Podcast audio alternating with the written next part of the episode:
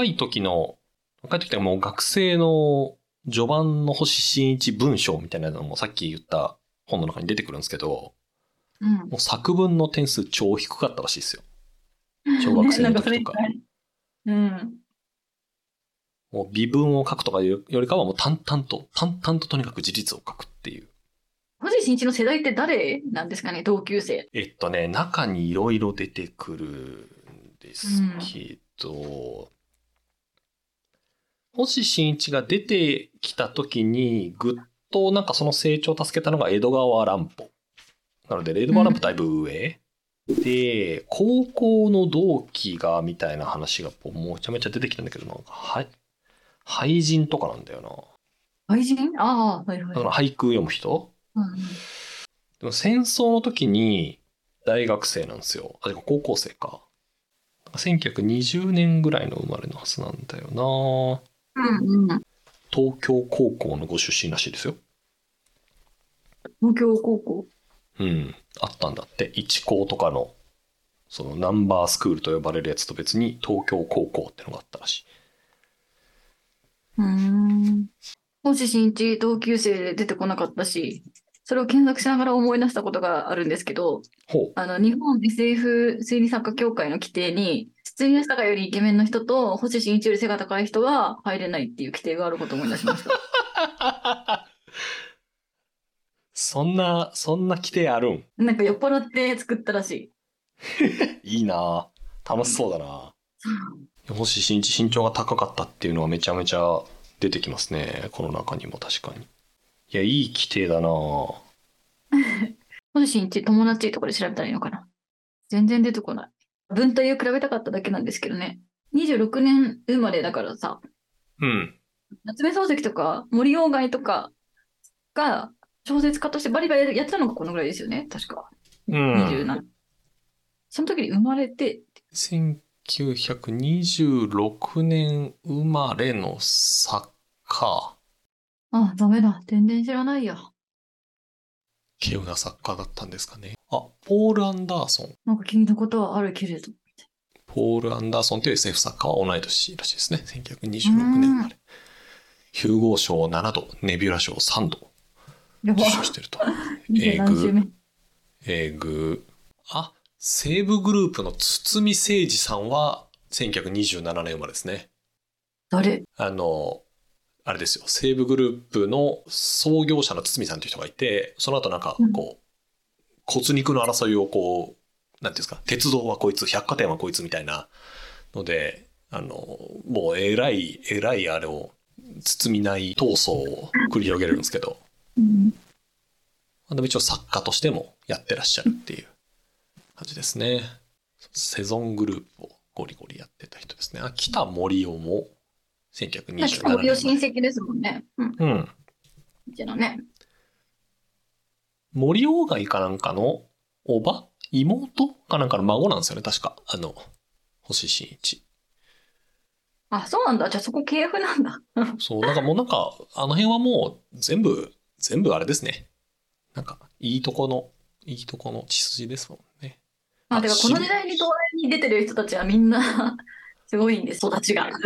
まあね、そりゃそうだろうなうん。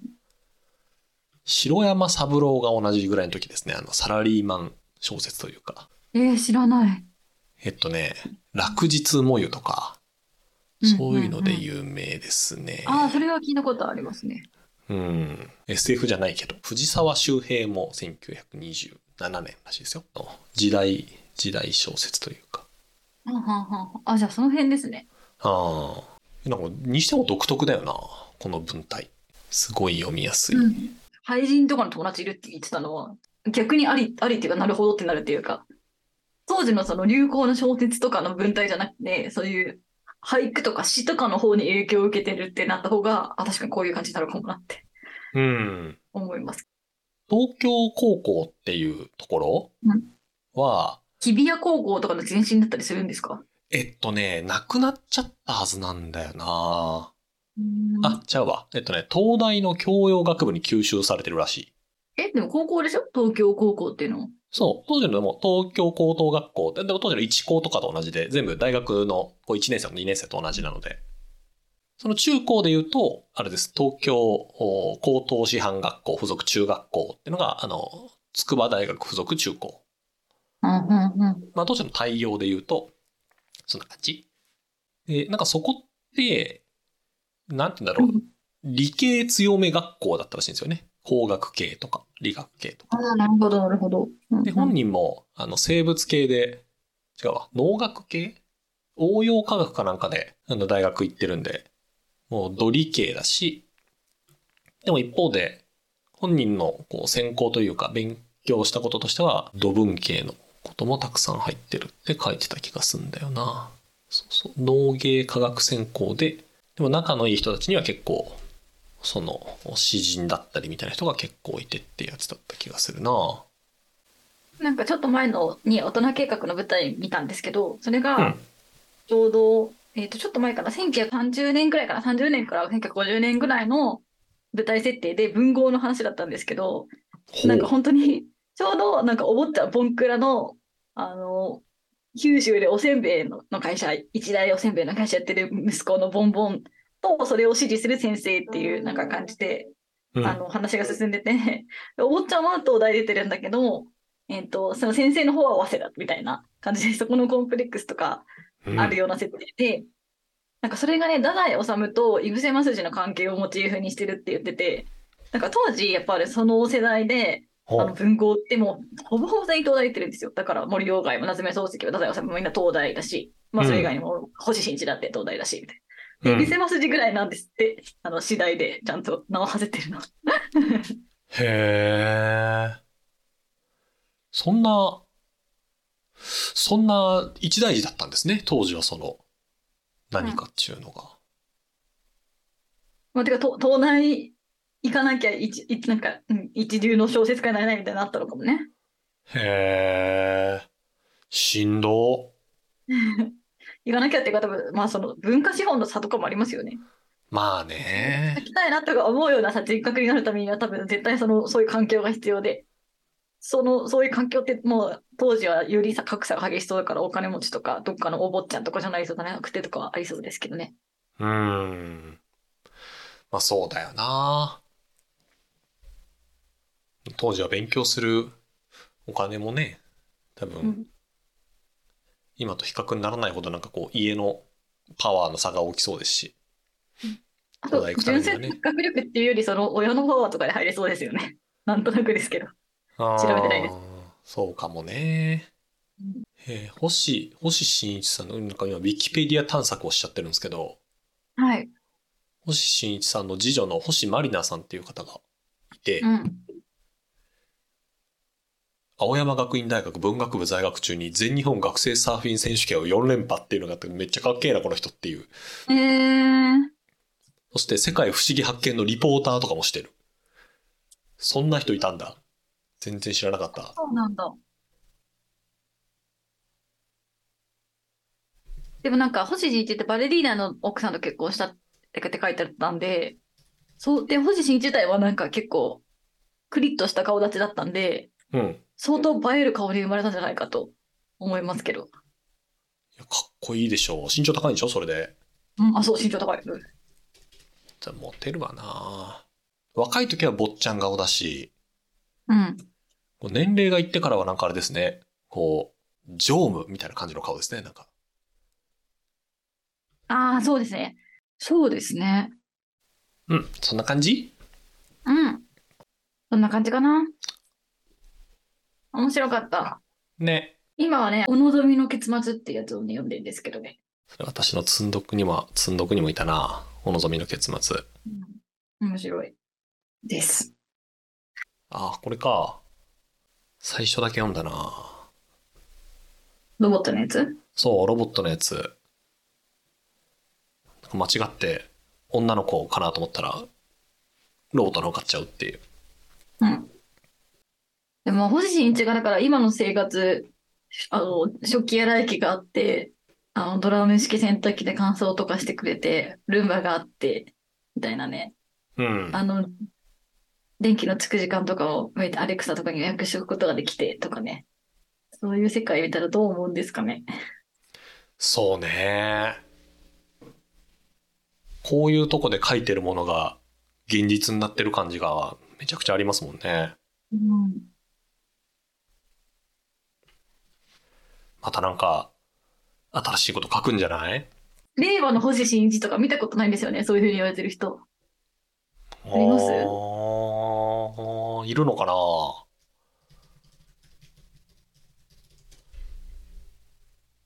いるのかな？あ目指目指すわとかはいるな。BKB が言ってますね。え、BKB って誰？えバイク川崎バイクっていうあの芸人なんですけど、ああ、そういう人がいるんだ。私大好きな芸人のうちの一人なので、BKB。ああ、なるほど。何でも、あの、B、あの、何でも B と K と B にまとめるっていうへえ。芸風の人。あの、なんて言うんだろう、100人いたら95人は面白くないっていうタイプの芸人ですね。めちゃくちゃいいんだよな。大好きだ。じゃあその人がなるかもしれない。もしかしたら意外とやっぱ AI の方が早く星新一になれちゃう可能性ありますね。それはそうでしょうね。星新一的な文体で書いてっていう、あの、チャット GPT に言ったら書いてくれちゃいそうでしょうね。ねだって最終選考まで残ったことあるもんね。星新一賞ね。うん。AI ライティングで。去年、一昨年かなんかありましたよね。そういうやつね。3年前ぐらい、うん、そうなんだよな。全然ありそうだよな。このトーン。確かにチャット GPT にさ、あの、うん30年後の会社の組織配置のやり方を教えてとか書いたらさ、なんか出てきそうですよね。やってくれるでしょう。うん。星新一的な文体でそれをテーマにしたやつ書いてって言ったらなんか、うん。星だって1000以上も書いてるわけですから、うんデータバッチリありますからね。うん書いてくれるだろうな。なんか今、星新一が生きてたら、チャットに聞いてみたっていう点の、あのやつとか書いてくれないかな。あ、でも、だからチャットじゃないのか。う占い師とかになるのかな、それが。うん。わかんないけど。なんだろうね。SF 作家の人死ぬほど考えてそうだけどな。うん。私、今思ったけど、やっぱこの、なんか、どうしようって時に占占い師に駆け込むっていうのは、で、で、その通りにやるっていうのが、マジでチャットに聞いてるのと同じだねって今思ったわ。うーん、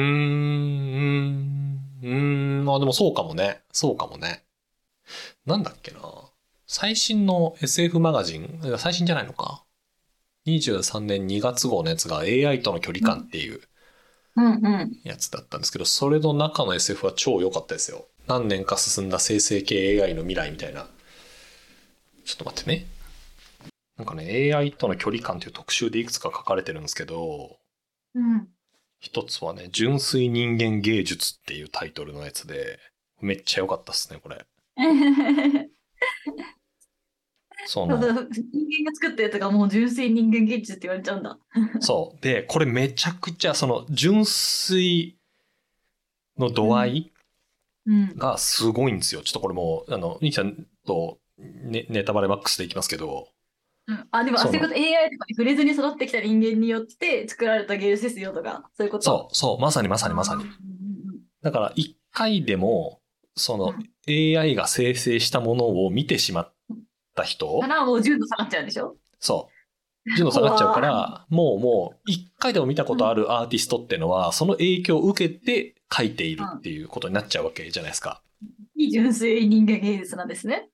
そう。だからそういうことが全くない人っていう体で出てくるのがこの主人公なんですけど、この2019年ぐらいから意識不明になっていて、病室にずっと関われていて、2020何年かぐらいに意識を取り戻したアーティスト？で、ああ、なるほど。つまり全く触れてないし、だからその病室で意識を取り戻した瞬間に拉致されて、インターネット見ることもできない。うんで、街中の言ったらこう広告の画像とかも AI が生成したものだったりするので、それも見ちゃダメ。うん。だからもう完全監禁の状態でアートを作らされるっていう。でもでもその人の頭の中には、言ったら美大でこうやってた時のゴッホがとかっていうのはあるわけですよ。ああ、なるほど。はいはいはい。だから全然うまくはないんだけど、そこにその人は純粋なものとして書いてますっていうので、すっげえ高値で取引されるっていうへえ。導入から、なんでその人をこう拉致して書かせてるっていう、なんかそのアートプロデューサーみたいな人がいるんですけど、うん。その人は何をしてるんだろうっていうのが後半の、こう、なんていうんですか、あの、描かれ方で出てくるんですけど、うん。いいな、みたいな。るほど、そういうアートの形ですか。へえ。まさにあの、最近よく話題になるアートに、こう、じゃがいも投げるみたいなことをやってる人たちが、もろもろで、みたいな。あ、なるほど、なるほど。他の作品も、そのチャット GPT 的なやつ、まあ、チャットの AI を使って、えっ、と、ママ活ボットを作るっていう。めちゃくちゃいいですね。コンバージョンレートが元々のやつでやるより全然良くなってとか、ただそのデータを作るために、なんちゃらで、みたいな。あとそれを運営する暴力団が、みたいな話が出てきたり、いや、なんかいい、いいですね、好きですね、っていうのがたくさんあったっすね。で、そのうちでもやっぱりチャットに聞くと完璧なすぎる答えが返ってくるから、微妙なしくじりは人間が調整せりゃねなんのだって言い始める人が出てきそうですね。いや、全然あるでしょう。全然あるでしょうね。ありそう。まさにさっきの、そう。あれですよ、人事のやつね。人員配置のやつみたい。いや、面白かったですね。久しぶりに読んで。私の一杯飲んで帰るから時のお供が見つかりました。よかったうん。1000個あるわけですから、1000作品あると思えば、まあまあ、うん。あと10年ぐらいはいけるでしょう。バーのお供に。確か何回でも読めるからね、同じやつね。まあ確かにね。それがなくなったら、BKB が令和の発信地になってくれるらしいんで。確かに。BKB ショート小説集っていうのが2年前に出てるらしいんで、ぜひそれを。って感じかな。はい。おい。いいさん、じゃあ次は何を、何をやりましょうか？ちょっと次まだ考えてなかったから、考えときます。ちょっと一回深呼吸して、ぜひ、いい感じのやつ選んで何系ください。がいいとかありますか？何系がいいかな？どれでもよ、どれでもいいが、どれでもいいよ。ただなんか、なんだろう。うん。脳使わないやつがいいな。あの、え、OK? はい。脳負荷が低いやつがいいな。どういうこと？はなんだろう、あの、ハードな学術書とかなんか読める気があんまりしない。ちょいはいはいはいっ。とね、仕事でそういうのを読んでて、なんか同じ文面、同じ流れでこう、うわっていっちゃいそうだから。うんうんうんうん。すさっきの黒い弓とか超良さそう。いい文体で。うん、内容はシリアスだけど入ってくるとか、なんかそういうのでも全然いいし。ちょっとそれで、でも最近ちょっと新しめの本を前回読んでたから、ちょっと古めでで探そうかなと思います。I see. あ、全然話違いますけど、うん。あの、編集とは何かっていう、あの、ほぼ日の編集長やってた人がうん。書いてたインタビュー集みたいなやつ読んでて、うん。そこの中に出てきた、なんだっけな、なんか、絵本かななんかを作ってる編集者の人が、うん。なんか毎日新聞を読むんですけど、通勤電車の中で。なんかもう、新聞が好きすぎて、3年前の新聞を今読んでるらしいんですよ。うん。もう毎日新聞どんどん溜まっていくじゃないですか。うん。けど、全部読みたいですと。あ、やはり、1日分の新聞をさ3日とかかけて読むから、今はまだ3年前のやつですっていうこと？そう、そう。で、通勤のい行き帰りの電車でしか読めないから、つまりそこで読み切れなかったら翌日読むことになり、結果、今、えっと、3年前のやつを読んでる。だから2020年ぐらいに出された本でそれ言ってるので、多分今も4年前か5年前のやつ読んでるかもしれないですけど、うん、確かに。いや、めっちゃ面白いですねって言ってて、いや、最高だなと思ったっていう。だしそうね。しかも新聞を読むことが好きっていうのがよくわかんないですですよね。だって情報じゃんみたいな思っちゃうし。新聞の本質が。意外とあれよ、新聞楽しいよ。ね意外と、私読んでるのがちょっと日経なので、日経の前半の方はまさにね、ミキさんが言うように情報、土情報だけど、結構なんか後半の文化系の記事とか読むとね、楽しい。日経であっても多分楽しいから、え。へえ、そうなんだ。そその人東京新聞かなんか読んでるって言ってたなまあ面白いんだろうね。うーん。ちょっと古いのでも楽しく読みましょはい、楽しく読みましょう。ちょっと探してみます。積んどこは年始のほどあるから。う。その中から良さげなやつをぜひ。うん。ちょっとまた連絡します。ほいよ。じゃあ今日もありがとうございました。ありがとうございました、ました。明けましておめでとうございました。あ明けまして、今年もよろしくお願いします。はい、今年もよろしくお願いいたします。はい。じゃあね、じゃあね。ではでは。